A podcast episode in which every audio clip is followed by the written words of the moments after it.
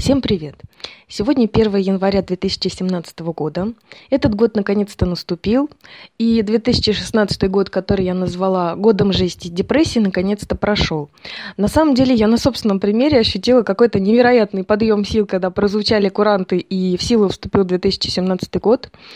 Я очень сильно почувствовала э, вот это непонятное ощущение, когда ты вступаешь в какую-то совершенно новую фазу и ощущаешь какие-то нереальные сильные энергии рядом с собой. И я сделала очень важные выводы за 2016 год, которые буквально свершились и до конца оформились в моей голове э, только перед Новым годом, там буквально в последних числах декабря. И эти выводы такие. А, первый вывод – это очень простой и очень банальный, о котором все давно слышали.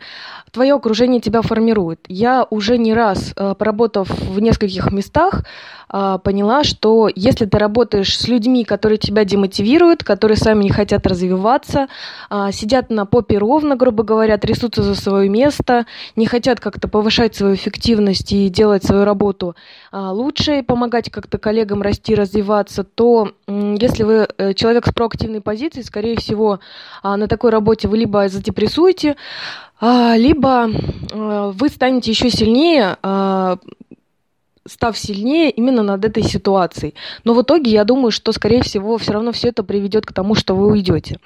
Вот. Второй момент – это личные отношения. Это та сфера, которая еще больше высасывает энергию из человека.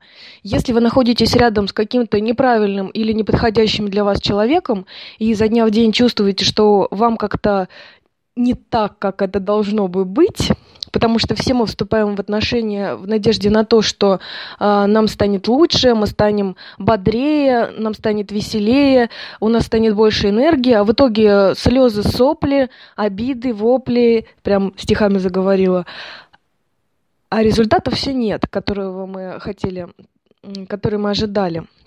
Вот, поэтому э, жизнь, она достаточно короткая. Если тратить свое время на людей, которые вас истощают, или отношения с которыми вас истощают, э, то можно так всю жизнь прожить, оглянувшись потом, уже ничего нельзя сделать. Вот. Третий, конечно, очень важный вывод – это знать себе цену. Потому что, несмотря ни на какие обстоятельства кризиса или несмотря на людей, которые э, находятся по какой-то причине в вашем ближайшем окружении. Это могут быть даже ваши родители или даже ваши близкие друзья, с которыми, э, с которыми вы вместе ходили под стол. Но эти люди могут вас демотивировать и говорить, что у вас ничего не получится. Или вот как бы, если у вас была мечта быть актрисой, я думаю, человек, который сейчас это слушает, он себя узнал, а ей сказали, что какая ты актриса, вообще забудь, иди работай, как все в офис.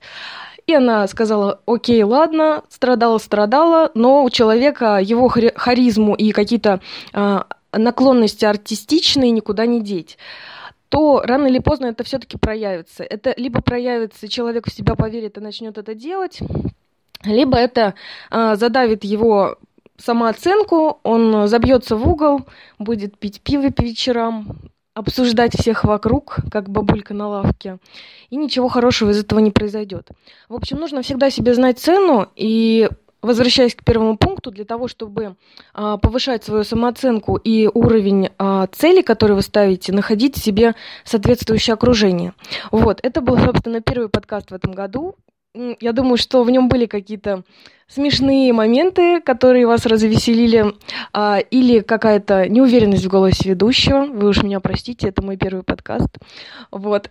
Но я очень рада, что меня кто-то будет слушать, и что кто-то почерпнет для себя что-то полезное из этой аудиозаписи. Всем пока. Надеюсь, что мы с вами скоро встретимся на моем канале аудиоподкастов.